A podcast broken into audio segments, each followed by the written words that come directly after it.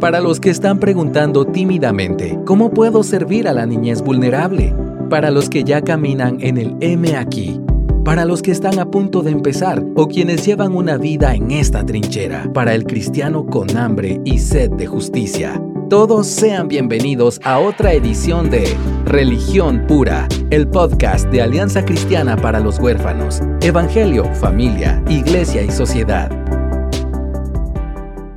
Hola, bienvenidos a otra edición de Religión Pura. Aquí estamos David McCormick y yo, su servidora Aisha de López, esperando servirles con otro episodio. Esta vez vamos a hacer algo diferente porque estamos dejando nuestras caras aquí evidencia, David. Hoy, no, hoy nos peinamos, hoy hicimos algo un poco diferente porque hay gente que pide el podcast en YouTube. Hola amigos de YouTube, aquí estamos por ustedes. Así es. y hola a todos los que nos escuchan con sus audífonos, Dios los bendiga y, gracias por estar pendientes.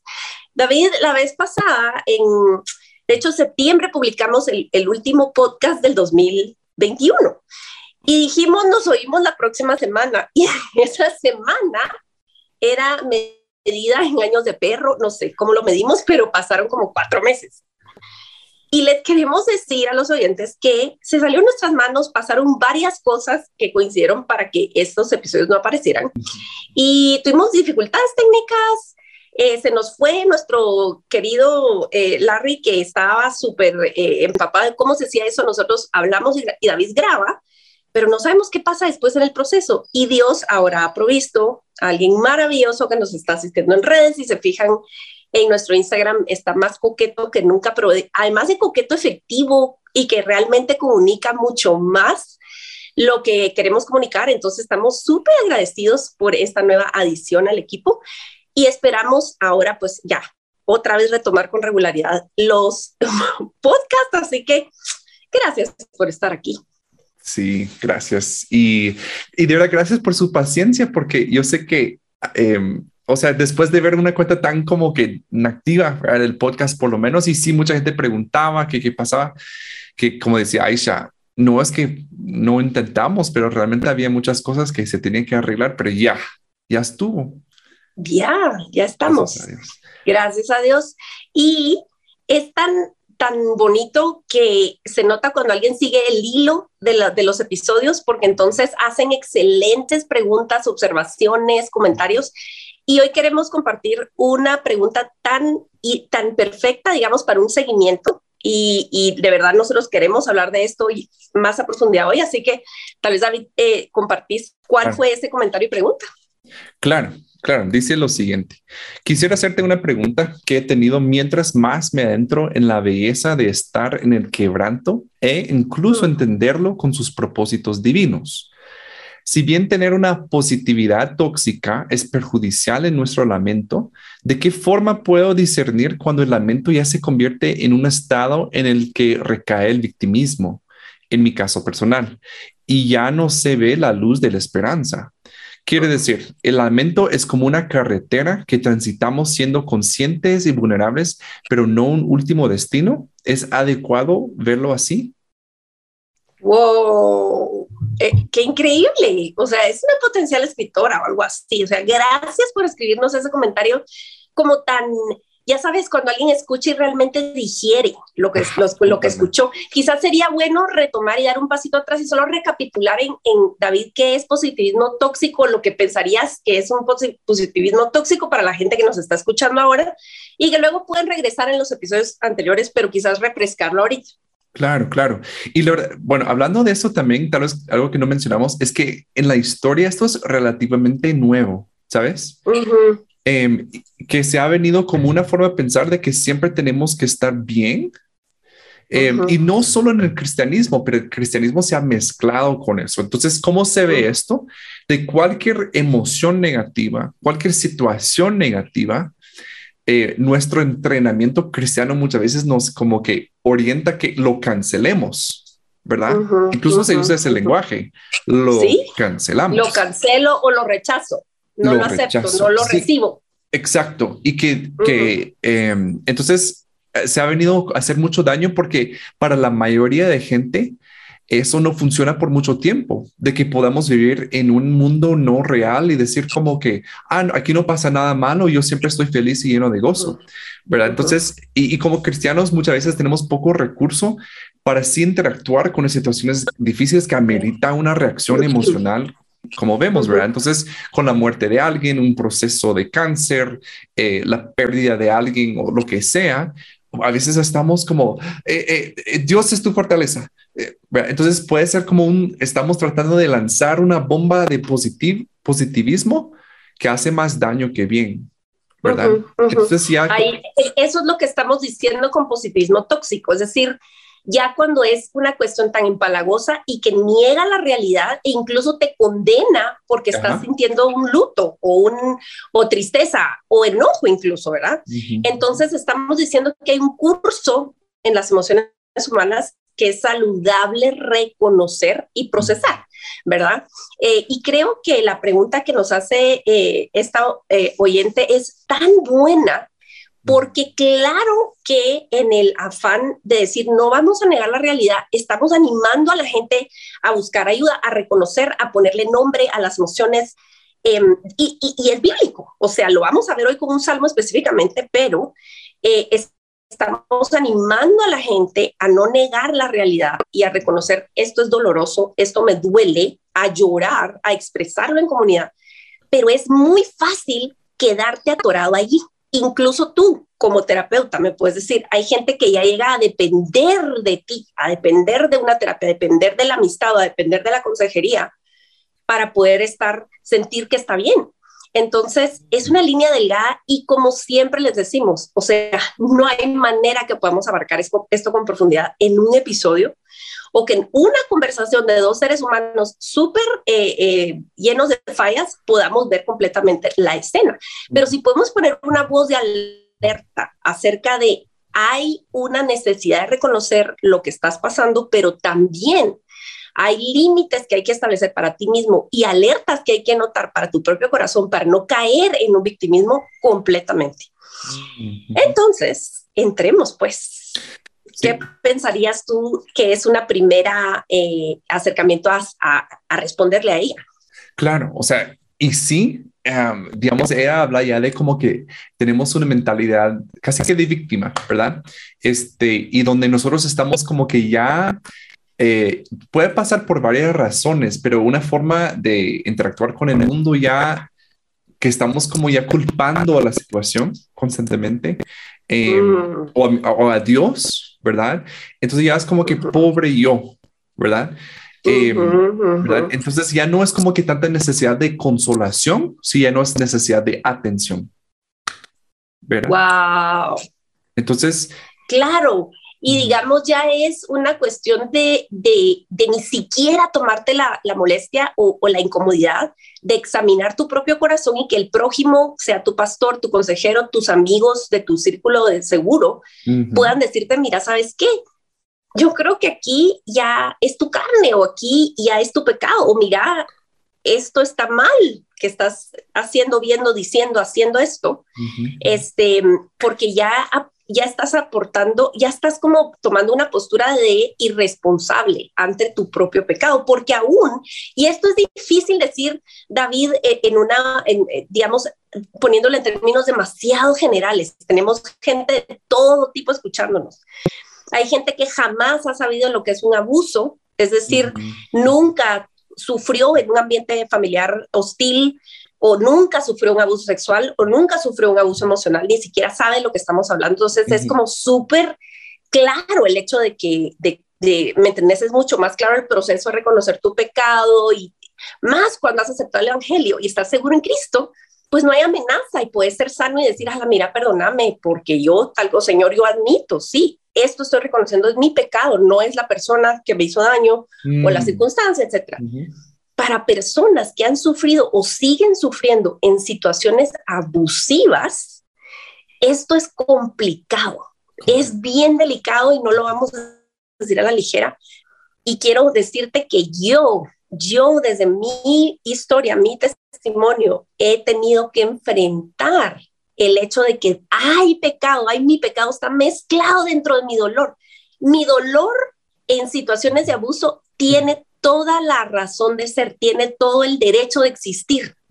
Y tengo derecho de llorar y patalear y, y, ¿me entendés?, de denunciar y lo que vos querrás. Pero también necesito llegar a un punto en el cual yo reconozco delante de Dios y de quien yo necesito reconocer, hey, yo estoy viendo acá que yo estoy idolatrando tal cosa, que yo estoy mm. dejando de lado que yo ofendo con esto, esto y esto. Y esto es bien difícil.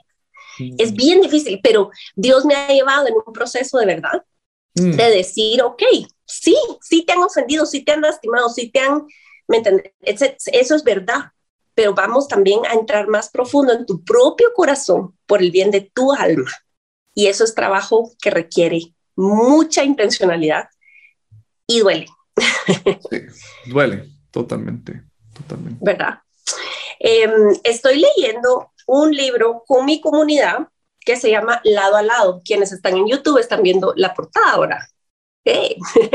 y si no estás en YouTube, estás oyéndonos con audífonos o eh, audio nada más, se llama Lado a Lado de Edward T. Welch andando con otros en sabiduría y amor. Y es básicamente un libro sobre vivir en realmente en comunidad. Apenas vamos con mi familia leyendo el capítulo, creo que cinco, una cosa así. Pero les quiero compartir un pedacito de algo preciosísimo que leímos, donde el autor se sumerge en la escena en la cual Jesús está en la cruz, en la peor situación que cualquier ser humano pudo haberse encontrado separado de su Padre Celestial, fuera del trono, es decir, el extremo, el epítome de la historia de la creación estaba pasando en ese momento, él estaba agonizando y Jesús escoge citar un salmo. O sea, escoge citar un salmo y ese es el Salmo 22.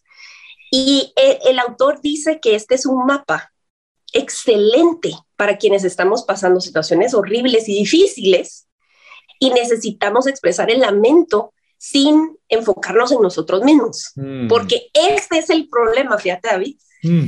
Para mí, la tentación más grande ha sido enfocarme en mí y en lo que yo siento. Ahí caes como víctima fácil. Ajá, sí, sí, sí. ¿Verdad? Sí. Entonces, este, híjole, voy a buscar esa cita si quieres tú añadir algo mientras la busco. este, solo con lo que dijiste, yo, yo debía que eh, acampar ahí, o sea, permanecer con ese enfoque.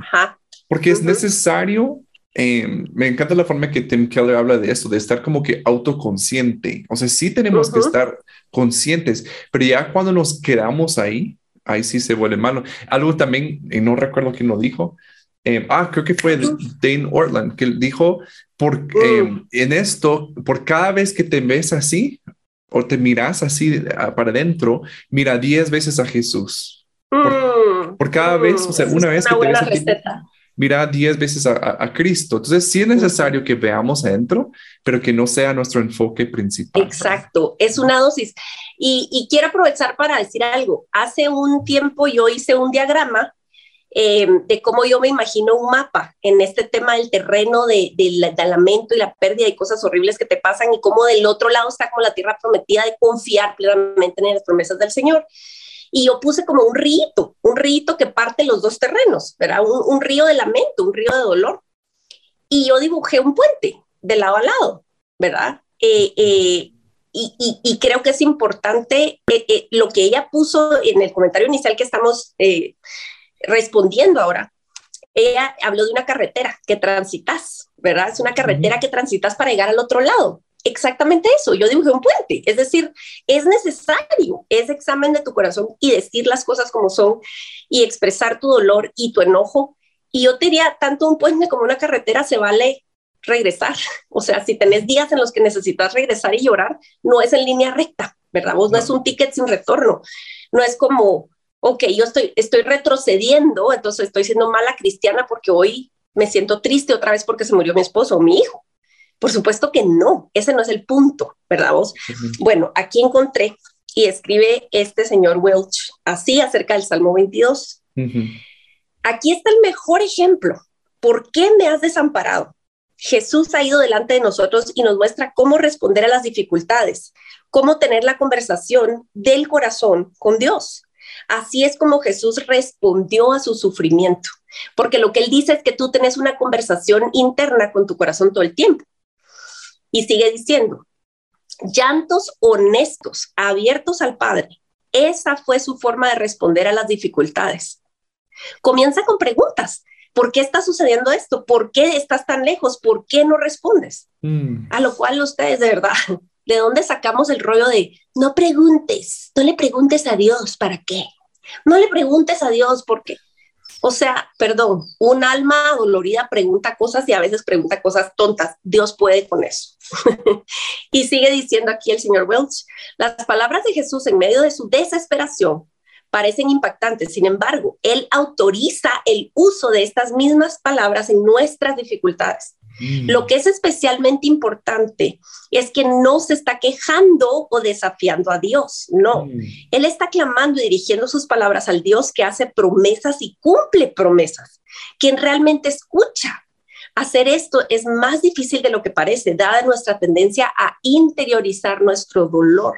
Mm, wow. Y luego dice, ya que no tiene sentido que su padre estuviera en silencio y distante, él continúa, pero tú eres santo.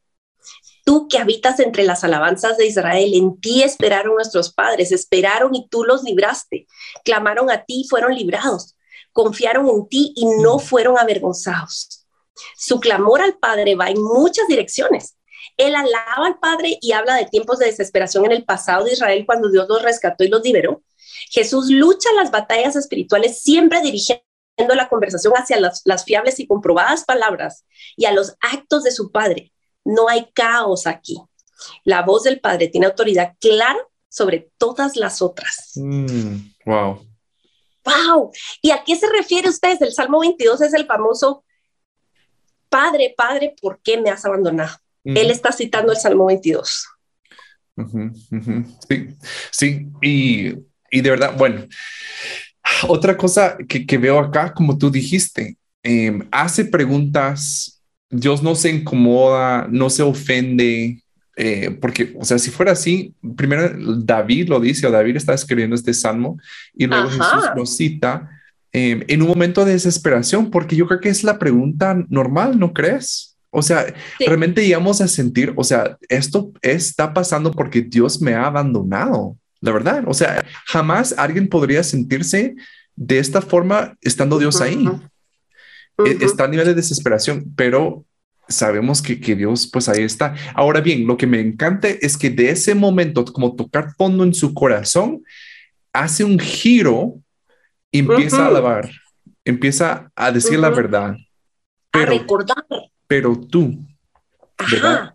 Pero tú, ¿verdad? Em, en esa, parte me encanta que hay como una intencionalidad de girar su corazón, de ya no enfocarse, ay, ¿por qué yo? Pero tú. Entonces hay espacio para las dos cosas, ¿verdad? Exacto.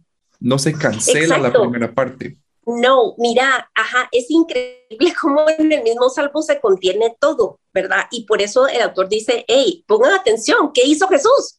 No tenés que inventarte el asunto, ahí está incluso el mapa.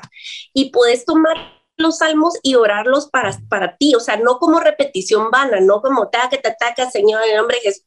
No, pero sí tomarlo como una guía, como un mapa y masticarlo y hacerlo tuyo, ¿verdad? Imagínate cómo en el, en el versículo 6 de ese Salmo 22 dice, imagínate cómo se sentía David y luego Jesús lo tomó para él en la cruz, dice, pero yo soy gusano y no hombre.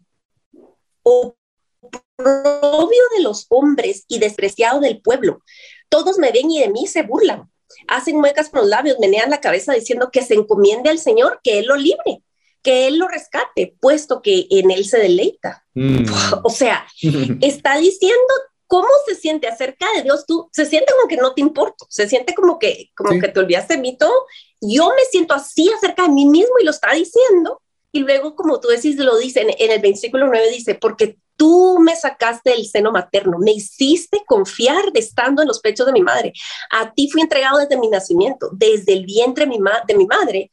Tú eres mi Dios. Es decir, todo esto es, es, lo que siento, todo esto es lo que me dicen, todo esto es lo que está pasando, esto es verdad, esto es lo que está pasando.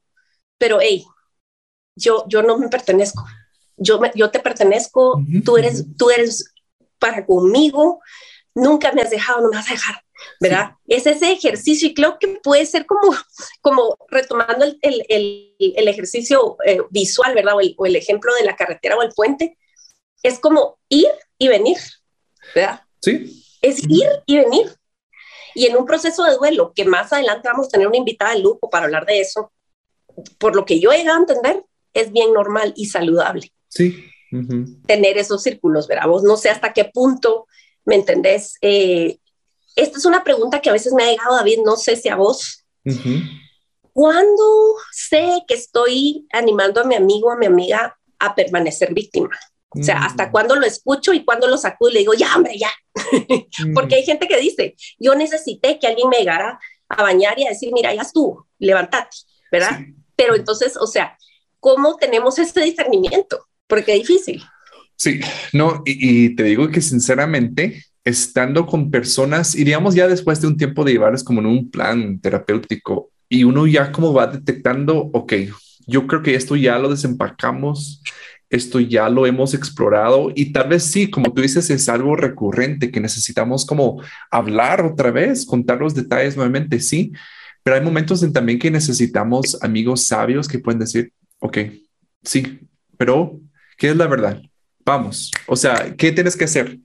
Tú, tú sabes qué hacer. Y yo te digo, en mi propia vida lo he necesitado. Alguien que me dice, vamos, papayito, ya, ya, ya mucho y vamos para adelante, ¿verdad? Entonces, mira, ¿cómo, cómo podemos saber? Uy, ahí sí cobra mucha, mucha importancia la, el, cuánto sería, oh, perdón, no sé cómo decirlo, pero ese aspecto relacional, cuánto tenemos realmente, ajá. o sea, la conexión que tenemos con ellos, porque vamos a percibir eh, porque eso es algo súper, quisiéramos una fórmula. Y les digo, como en la escuela de psicólogos o consejeros bíblicos, nunca se les da como que aquí es cómo saber, cómo responder con consuelo, con confrontación, con... No, o sea, es algo tan orgánico humano y dependemos también de un espíritu que nos va orientando. Eso. ¿verdad? Percibiendo y no con nuestras fuerzas. Y, y, te digo sinceramente, Aisha, a veces yo la he hecho mal y yo he, yo he tal vez como empujado cuando necesitaba ser más suave y he sido más suave cuando necesito empujar. Me he equivocado muchas veces y yo me doy cuenta. Sí, y yo creo que eso es un buen, buenísimo punto a hacer a, todos los que estamos escucha, que están escuchando que quieren acompañar a algo. Alguien, ¿verdad?, que ha contado su situación horrible o está pasando por duelo, etcétera, etcétera. Es decir, tú como acompañante, como amigo, como consejero, tú no eres Dios haz lo mejor que puedas con toda la sinceridad y caminemos en oración humildemente delante de Dios antes que abrir la boca con un amigo o un hermano, porque no oramos, abrimos la boca con Dios acerca de esta persona y como David dijo, el Espíritu Santo que nos habita nos va a dirigir. Y es bien orgánico. Y te digo que aún los errores Dios los usa. A veces yo he pensado, ah, no le contesté, no le contesté, dejé el mensaje ahí y luego lo olvidé por un mes. Ah, qué terrible. Y no estoy animando a nadie a ser irresponsable, solo estoy diciendo que Dios es bueno y redime hasta las errores de uno. Contesto o mando lo que necesitaba mandar y lo que sea, y la gente así como, ah, yo lo necesitaba exactamente ahorita, porque está pasando esto y esto. Yo digo, Dios es tan bueno y fiel que aún eso lo usa. Entonces no temamos acompañar, no temamos abrir la boca, guardar silencio si es lo que estamos sintiendo eh, dirección de hacer en ese momento. Em, pero, pero estemos, ¿verdad? Estemos, al final de cuentas ese es el asunto. Eh, a la vida, ese Salmo 22 es demasiado. No sé qué otra cosa se te viene a la cabeza cuando estás leyendo esas palabras, aparte de lo profético, o sea, entre paréntesis, señores. pero, el cumplimiento total del Salmo en Cristo. Sí, a, otro lado, por otro lado, tenemos que entender que esto es poético. O sea, ¿verdad? O sea, también... Porque, también, por ejemplo, desde el versículo 6, más, más yo soy gusano y no hombre, a, de los hombres, él está comunicando cómo se siente. No estamos diciendo aquí como que recordate que sos, que sos un gusano delante de Dios. No, no, no. No, es como él siente que, él como se siente en ese, en ese momento. Exacto, porque aquí es hiperbólico, o sea, él está así como exagerando la cosa, por así decirlo. Em, otra cosa que me encanta, pero, usa esto, pero tú eres el que me sacó del vientre y usa un escenario de su mm. vida en donde él sí no tuvo ninguna injerencia, o sea, no, no tuvo ningún poder, sino fue totalmente dependiente. Es como recordarse, momento, ¿acaso yo me salí solo del vientre de mi mamá? ¿Acaso yo estuve ahí para hacer ese, ese apego seguro con ella? No, desde que estaba en los pechos de mi madre, tú me hiciste estar confiado. Pero tú mm. hiciste todo el proceso. Hay cosas de mi vida que yo tampoco puedo decir como, ay, porque yo fui pilas. Yo tuve control o contribuí en algo. Exacto, o porque yo tuve suficiente, eh, suficiente fuerza o voluntad. Mm. O, hay cosas de nuestra vida que únicamente, y él se da cuenta, Dios nos saca de ahí. Dios hace, Dios batalla, Dios lo hace. Entonces, me encanta que haya utilizado esto, ese ejemplo, desde el vientre de mi madre, tú eres mi Dios. O sea, él reconoce que no ha hecho nada él para llegar ahí, ¿verdad? Qué belleza, vos, qué buen punto, qué buen punto, porque miren, acordémonos que cuando estamos, claro, eh, el autor nos recuerda que en, en, Jesús nunca hubo caos ni confusión, él es paz, él es aún en su peor sufrimiento estaba completamente consciente del proceso que estaba pasando y estaba en orden, haciendo todo con perfección, si no, no hubiera sido recibida la moneda del pago en la resurrección, en la ascensión, ¿verdad? este, y nosotros vamos a tener confusión y vamos a tener un montón de, de pecado mezclado con la realidad de nuestro dolor. Em, pero, ala, qué increíble decir, el Señor está, está, está describiendo la, lo real de la situación, está describiendo cómo Él se siente, pero está recordándose de la soberanía y el poder del Dios que está orquestando todo para su gloria. En el 19 dice, pero tú, Señor, no estés lejos, fuerza mía, apresúrate a socorrerme. Mm. Libra mi alma de la espada, mi única vida, mi, mm. mi, única vida de las garras del perro. Sálvame de la boca del león y de los cuernos de los búfalos. Respóndeme, respóndeme. Hay una urgencia, ¿verdad? hay una mm, urgencia, hay, un, hay como hasta un tono de, queja y como de, desesperación ahí. Mm. Y saben qué, se vale. No se vale ponerte en un plan em, de demanda eh, irrespetuosa, pero puede haber reverencia y urgencia. Mm. Puede haber eh, un sentido de, la santidad de Dios y también un, un desesperación de, que venga. O sea, en medio de tu situación, sí es cierto. Qué ideal cuando decís, Señor, yo descanso en ti, yo no entiendo, pero confío y tengo paz. Qué bueno cuando, cuando eso puede pasar. Pero si estás en desesperación, decile, Señor, apurate. O sea, cuando un niño, yo no sé si alguna vez te majaste los dedos del, de, los, los, dedos de la mano en el carro. Mi mamá hace años, ya hace como 25 años, entró al garage, era un garage estrecho, abrió la puerta del carro y el carro perdió, los frenos del carro fallaron y se hizo para atrás el carro, ella tenía la mano en la orilla de la puerta y se topó con la pared y el carro empezó a ir para atrás, entonces la puerta que estaba medio abierta empezó a cerrarse al lado inverso majando su mano entre la pared y la, y, la puerta. Y yo estaba atrás con cosas del súper ayudándole a bajar o algo. Y yo trataba de empujar el carro. Yo, yo era adolescente, veamos, no, no, no, adolescente, ya estaba, bueno, adulta, porque son 25 años. Pero la cosa es que yo trataba de empujar el carro, pero es que yo gritaba. Por fortuna mi papá estaba en la casa. Corrió y le echó todo, el, todo su peso al carro para poder liberarla de la puerta y la pared. Cuando mi mamá sacó la mano, eran chorros de sangre y su mano se había abierto. Ella necesitó cirugía reconstructiva y terapia por meses, porque eso, pero te digo, el grito de urgencia, yo no sé mm. qué volumen tenía mi voz y de mi mamá para que mi papá saliera del fondo de la casa al frente al garage. Hay momentos de grito desesperado, y Dios no se desespera con eso. Sí. podemos. ¿Me entendés? Eso no es ser víctima. Una, uno de los regalos más preciosos que he recibido recientemente es poder llorar feo, o sea, llorar con volumen, hermanos, hermanos, o sea, feo. o sea, de que te descompones el maquillaje el pelo, yo no sé cómo salí, ¿verdad? de la casa de, de uno de mis pastores y su esposa, con mi, con mi esposo estamos recibiendo una consejería con ellos, ¿verdad?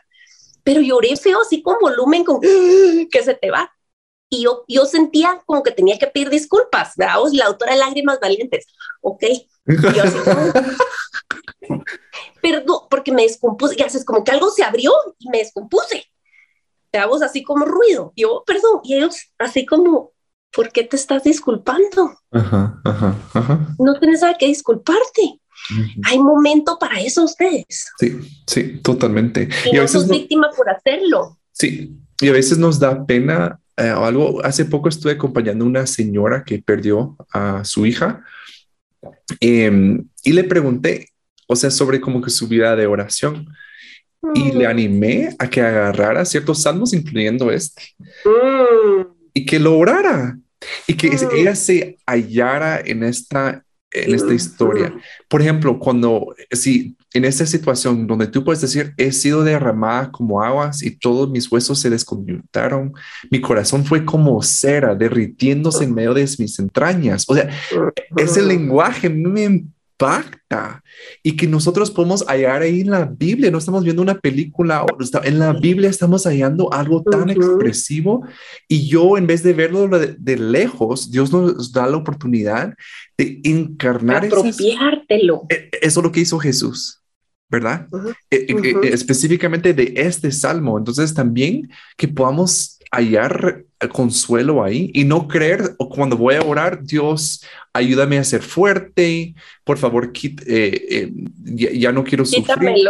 Ajá, la tristeza o, el sentimiento. Dame fortaleza. Claro, qué bueno, sí, pero también tú puedes expresar realmente que tu corazón se siente como cera que está siendo derritido por el calor y lo feo de, este, de esta situación, ¿verdad? Em, y mira, en medio, seguimos regresando al tema de expresar lo que sentimos y de ser honestos delante de Dios primeramente y luego con, con nuestro prójimo. Em, algunas alarmas, algunas, eh, creo yo, eh, ¿qué podríamos decir? Como banderas rojas en tu propio corazón acerca de ya estoy tendiendo a ser víctima, ¿verdad? Mm. Creo que una puede ser una desesperanza Sí. Porque aquí en este salmo estamos viendo que hay una expresión clarísima de lo que está pasando y de lo que está sintiendo el Señor y David, pues en ese momento.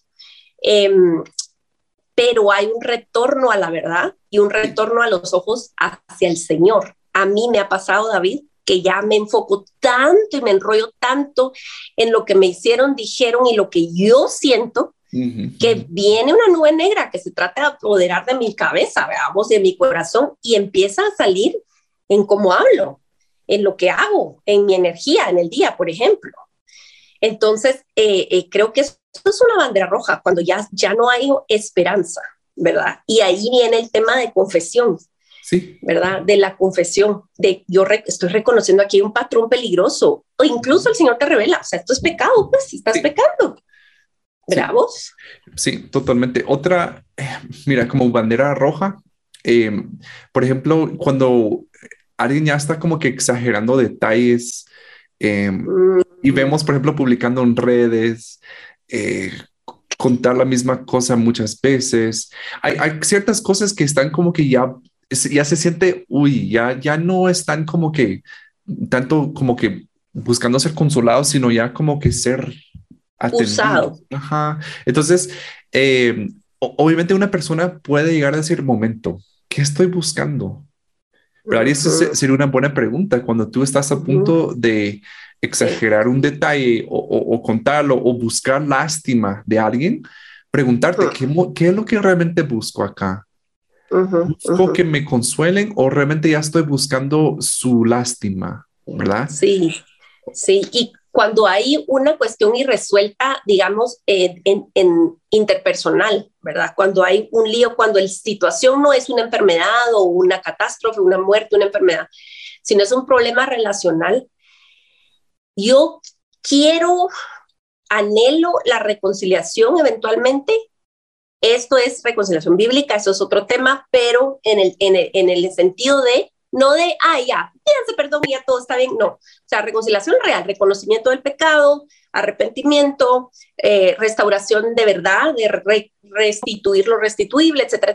Si mi anhelo no es eso, sino ver al otro destruido, mm, híjole, estás haciendo de víctima. Si tu asunto es una campaña en contra del otro para, para probar que tú fuiste la víctima y que te, te hicieron añicos, y puede ser que empieces siendo eso. Sí, puede ser que tú fuiste abusada, fuiste abusado, fuiste re maltratado, etcétera, etcétera, pero que se vuelva en una campaña personal ya de venganza, aunque se mire con, o sea, aunque vos estés usando palabras santas, tenemos que tener cuidado, porque nos podemos convertir entonces en victimarios. Empezamos siendo víctimas y terminamos siendo victimarios si no nos cuidamos. Eso es el camino. Tenemos que tener cuidado. Sí, totalmente. Sí, tienes toda la razón. Así que también hay cobra otra eh, más importancia eh, de comunidad, que yo puedo decir, mira, decime la verdad, sentís que ya estoy como acampando mucho aquí y gente me ha preguntado, de verdad, yo siento así, ¿crees que me estoy exagerando? ¿Crees que... Entonces también que podamos tener la humildad de consultar, de preguntar. claro, y a personas maduras en la fe y sin verdaderos amigos, ustedes sinceros. Yo de verdad no me canso de darle gracias a Dios porque me ha rodeado de gente honesta, pero no solo eso, porque Dios te puede dar gente honesta y tú rechazar y tú hacerte de tu club de fans que solo te hagan porras. Más en este tiempo de redes sociales es re fácil. Pero no, que cuando alguien te diga algo difícil, que tú lo puedas aceptar y por lo menos meditar y decir, sí va. Y mm. tú tener el coraje para poder decirle a tu amigo con el dolor de tu corazón que hay algo que te preocupa. ¿Me entendés? Porque eso también es, eso es amistad, eso es amor. Entonces, em, yo creo que requiere mucho discernimiento y la clave que vos estás diciendo es relación. Y aquí hay algo que yo quisiera anotar. Tanto David como yo estamos en redes y nuestro contenido tiene mucho que ver con la vida diaria, con la vida cristiana, eh, David acerca de psicología, de emociones, de crianza, de relaciones, de límites, etc. Y la gente escribe a nuestro inbox pidiendo consejo, pidiendo eh, qué hacer y que no sé qué. Mi respuesta invariablemente es, puedo orar por ti. Y yo lo, si yo te digo, voy a orar por ti, en el momentito yo oro por ti, porque si no, es mentira yo no, me voy a acordar, o si el Señor me lo trae a la mente, pues yo vuelvo a orar, pero yo oro en el momentito. Pero un consejo no se puede dar en redes sociales y no puedes esperar tener, esto es una vaca sagrada en estos tiempos y creo que me voy a buscar algunos este, enemigos con esto, pero yo no puedo creer que las redes sociales puedan proveer verdadera comunidad. Hay una dosis de provisión de Dios y de comunidad, ¿verdad? En lo virtual si no, no estaríamos aquí nosotros pensando que estamos sirviendo a alguien de carne y hueso, ¿verdad? Claro. Pero en cuestión de estos temas tan delicados, requiere relación. Yo le digo a la gente, mira, yo podría escucharte, yo podría hacer una llamada, yo podría escribirme contigo, pero yo no camino contigo, yo no estoy contigo diario, eh, eh, la vida diaria. Alguien que tiene una verdadera apreciación de ti te va a poder dar un consejo más sano o estás buscando mi aprobación o decirme lo que ¿me entendés? Entonces, creo que eso vale la pena decirlo acá. Sí, sí, porque también, o sea, y, bueno, yo lo puse en un post, que, em, una publicación que hablé sobre consuelo chatarra. Mm. que puede ser cierto consuelo chatarra, que es como, ¿qué hace la comida chatarra? Tú consumes algo y te satisface en el momento y te deja gordo y sintiéndote feo, ¿verdad? O sea, sueño, con dolor de cabeza. sí. Pero rico ratito. sí, entonces sí, si yo estoy como escribiendo a alguien en redes y busco como, ah, me pasó esto y lo que estoy buscando es que me digan, ah, nunca he escuchado de algo tan difícil. Entonces yo siento como, ah, por unos minutos, ¿verdad? Pero el consuelo verdadero viene realmente de esa cercanía.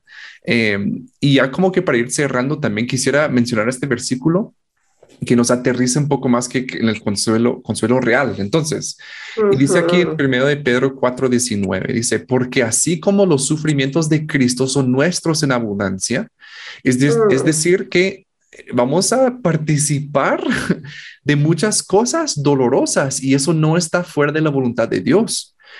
Eh, así también abunda nuestro consuelo por medio de Cristo. Cuando dice por medio de Cristo, mm. también es, ahí está implicado el cuerpo de Cristo, que es su iglesia.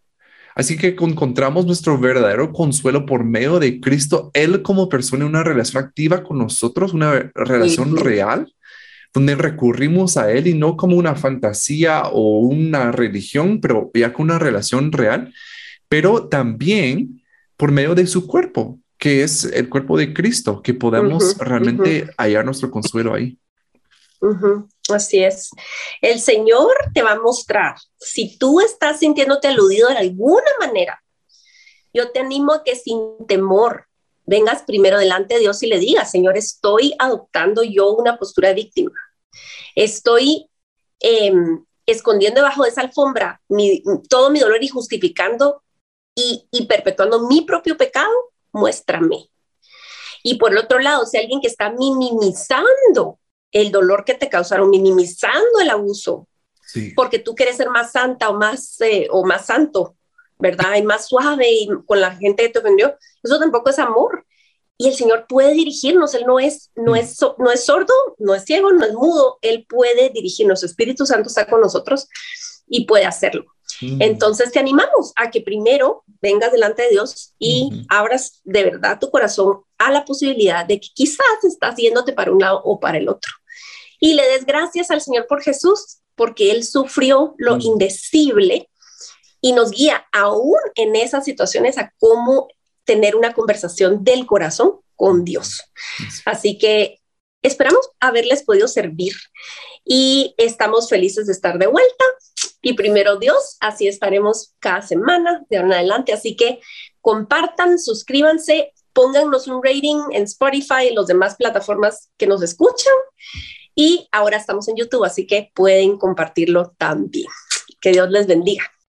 Porque la religión pura y sin mancha delante de nuestro Dios y Padre es esta, visitar a los huérfanos y a las viudas en sus aflicciones y guardarse sin mancha del mundo. Muchas gracias por acompañarnos en otro episodio de Religión Pura. Síguenos en nuestras redes como Alianza Cristiana para los Huérfanos.